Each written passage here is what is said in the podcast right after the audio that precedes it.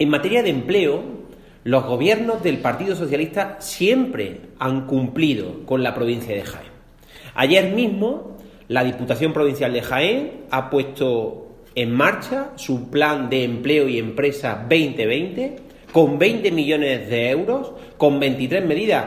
que van a servir para que sea un revulsivo en materia de empleo y en materia de emprendimiento en la provincia de Jaén, aún no teniendo competencias para ello. Es decir, el gobierno socialista de la Diputación Provincial de Jaén, aún no teniendo competencias para ello, pone 20 millones de euros encima de la mesa para generar empleo, para generar oportunidades a nuestros vecinos y vecinas de la provincia de Jaén.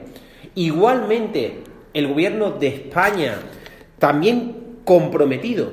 cumplió en su proyecto de presupuestos generales del Estado con una partida de 50 millones de euros, que por cierto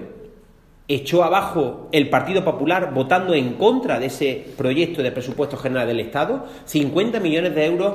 que eran que venían para Andalucía en un plan de empleo extraordinario para nuestra tierra,